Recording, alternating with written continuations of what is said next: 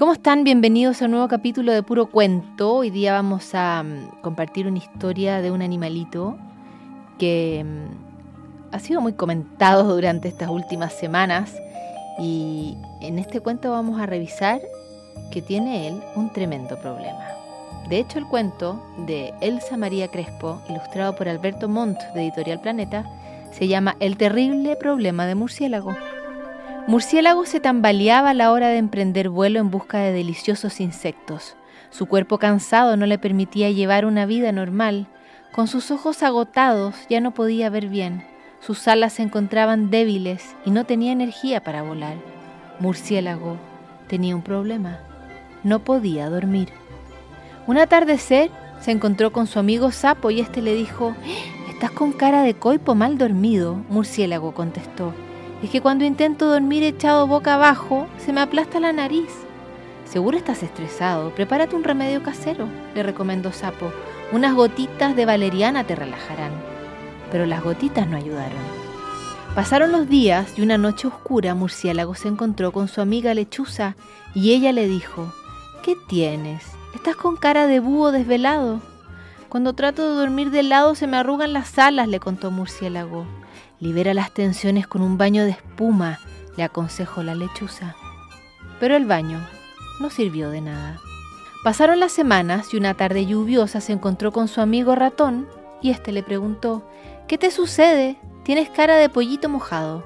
Murciélago respondió, no puedo dormir y cuando lo intento sobre la almohada y boca arriba tengo ganas de vomitar todos los bichos que he comido.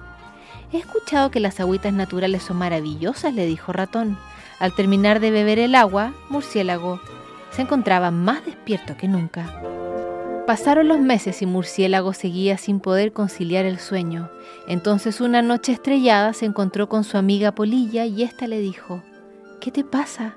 ¿Estás enfermo? Murciélago respondió, No, no puedo dormir y cuando trato de hacerlo sentado se me cae la cabeza para un lado y se me tuercen las orejas. Polilla le recomendó dormir bien arropado. De nada sirvieron el gorro, los calcetines de lana y la bufanda. Otro día, mientras volaba, se encontró con su amiga Luciérnaga y ésta le dijo, Tu vuelo se parece al de un zancudo torpe. ¿Qué problema tienes, amigo? Ayer traté de dormir parado, perdí el equilibrio y fui a caer de cabeza al piso, respondió Murciélago. Busca un equilibrio entre cuerpo y mente. Esa es la mejor receta, le aconsejó Luciérnaga meditabunda. Pero el yoga, en vez de mejorarlo, lo hizo terminar con un fuerte dolor en el cuerpo. Así pasó mucho tiempo y Murciélago seguía de mal en peor, hasta que una noche de luna llena se encontró con Don Pistrelus, el sabio más sabio de todos los murciélagos. Don Pistrelus se sorprendió al ver a Murciélago tan debilucho y fatigado. Le dijo que su apariencia ya no era la de un murciélago, sino que se veía como una lagartija mal alimentada y flacuchenta. Murciélago le contó su problema de no poder dormir. Don Pistrelus, indignado, le dijo a Murciélago que sus amigos no sabían nada acerca de cómo duermen los murciélagos.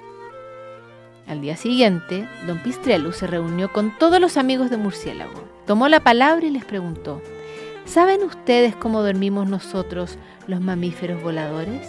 Todos sin ponerse de acuerdo respondieron, boca arriba, con gorro, de lado, sentados, con almohada, parados. No, nosotros los murciélagos dormimos colgados boca abajo y durante el día, les explicó don Pistrelus, lo más importante antes de dormir leemos nuestro cuento favorito. Murciélago, sonriente y sorprendido, agradeció a don Pistrelus con un beso y un abrazo de murciélago.